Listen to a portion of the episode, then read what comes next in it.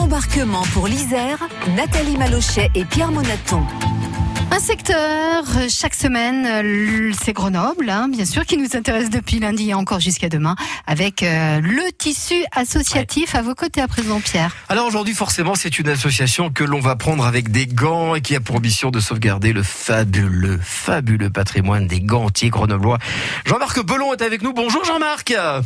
Oui, bonjour. Alors vous êtes le président de l'association de sauvegarde et de promotion du, du gant de, Gren- de Grenoble. Alors on, on en parlait hein, il y a quelques jours. Euh, Cette industrie au 19e siècle faisait vivre de près ou de loin un tiers de la population grenobloise. Le gant de Grenoble avait un rayonnement international. Mais, quels étaient euh, à l'époque les facteurs qui faisaient justement de ce gant notre renommée? Pourquoi autant de succès? Pourquoi Grenoble en fin de compte? Alors, euh, le succès du gant de Grenoble, c'est beaucoup au 19e siècle euh, dû euh, à l'invention de Xavier Jouvin avec sa main de fer, qui a permis de, de faire des gants très fins et, et surtout euh, euh, près de la, enfin, qui sont très euh, qui gandent bien en fait, puisqu'il a inventé un système avec 320 tailles différentes. Qui correspondait, des- ça correspondait à peu près à toutes les, tout- vraiment toutes les pointures de main possibles? Oui, alors ça allait de, de la, de la main homme euh, à la, à la main enfant. Ah oui, d'accord. Donc avec des, des, des largeurs, en fait, il il prenait en, en compte la forme de la main. Donc euh, une main effilée ou une main large. Bon, et au Donc, niveau, avait- au, au niveau du cuir, il y avait vraiment aussi une, une spécialité typiquement grenobloise? Alors effectivement, vous avez raison de parler du cuir, puisque pour faire des gants fins euh, et, et- et très très souples, il fallait utiliser du, du cuir de chevreau. Alors que Millot utilise plutôt est plutôt spécialisé dans le cuir d'agneau, avec euh, euh, donc ils ont ils ont beaucoup de d'élevage euh, de moutons dans, Mmh. dans, dans leur région. Alors, la mission de votre association, c'est de valoriser le passé gantier, on l'a bien compris, de la région grenobloise, et sauvegarder ce qu'il en reste. Alors justement, aujourd'hui, Jean-Marc, qu'est-ce qu'il en reste? Est-ce qu'il y a encore des gantiers en exercice?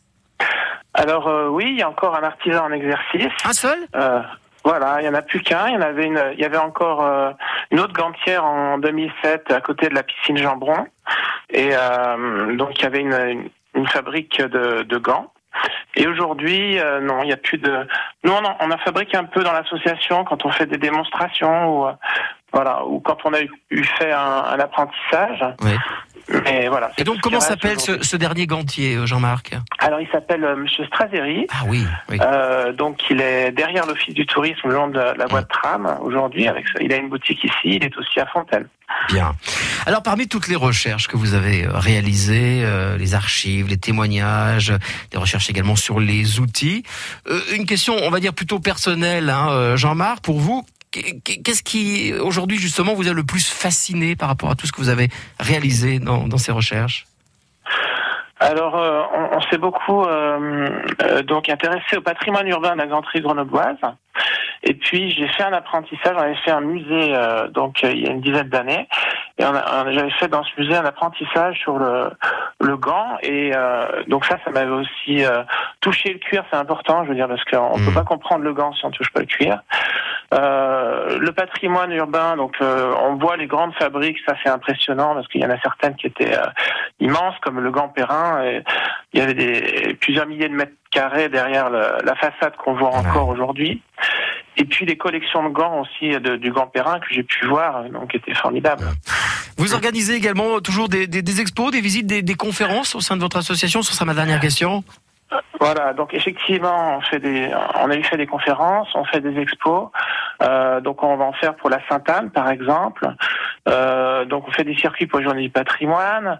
Euh, donc on, tout ça, c'est grâce au travail aussi de gens de bénévoles comme Auverso qui font l'inventaire des, euh, pour faire des, des expositions, de- des- des, des outils, des objets qu'on a. Donc il y aura une exposition d'ailleurs au musée de Chinois euh, en 2022, euh, s'appelle euh, Fait main, quand grand quand Grenoble, quand elle euh, le monde.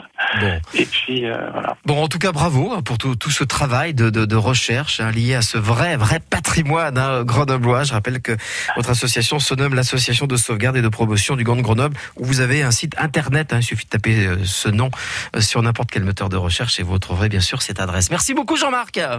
Je vous remercie. À bientôt Très sur France journée. Bleu. Au revoir, Jean-Marc. Au revoir.